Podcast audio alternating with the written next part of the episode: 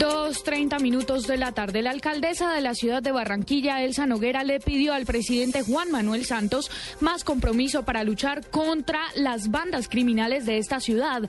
Según ella, Barranquilla debe estar en lista prioritaria, pues ante los hechos de violencia, la mandataria dijo que lo que hoy se requiere es inteligencia y justicia.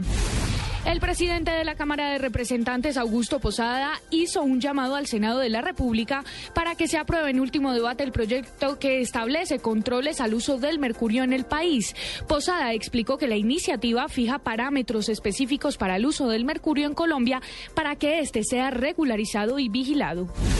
La Procuraduría General de la Nación sancionó a Álvaro Antonio Ramírez, secretario de Infraestructura de la Alcaldía Municipal de Bucaramanga, Santander, con la destitución e inhabilidad para ocupar cargos públicos por el término de 10 años, por ser presuntamente responsable de irregularidades en contratación pública.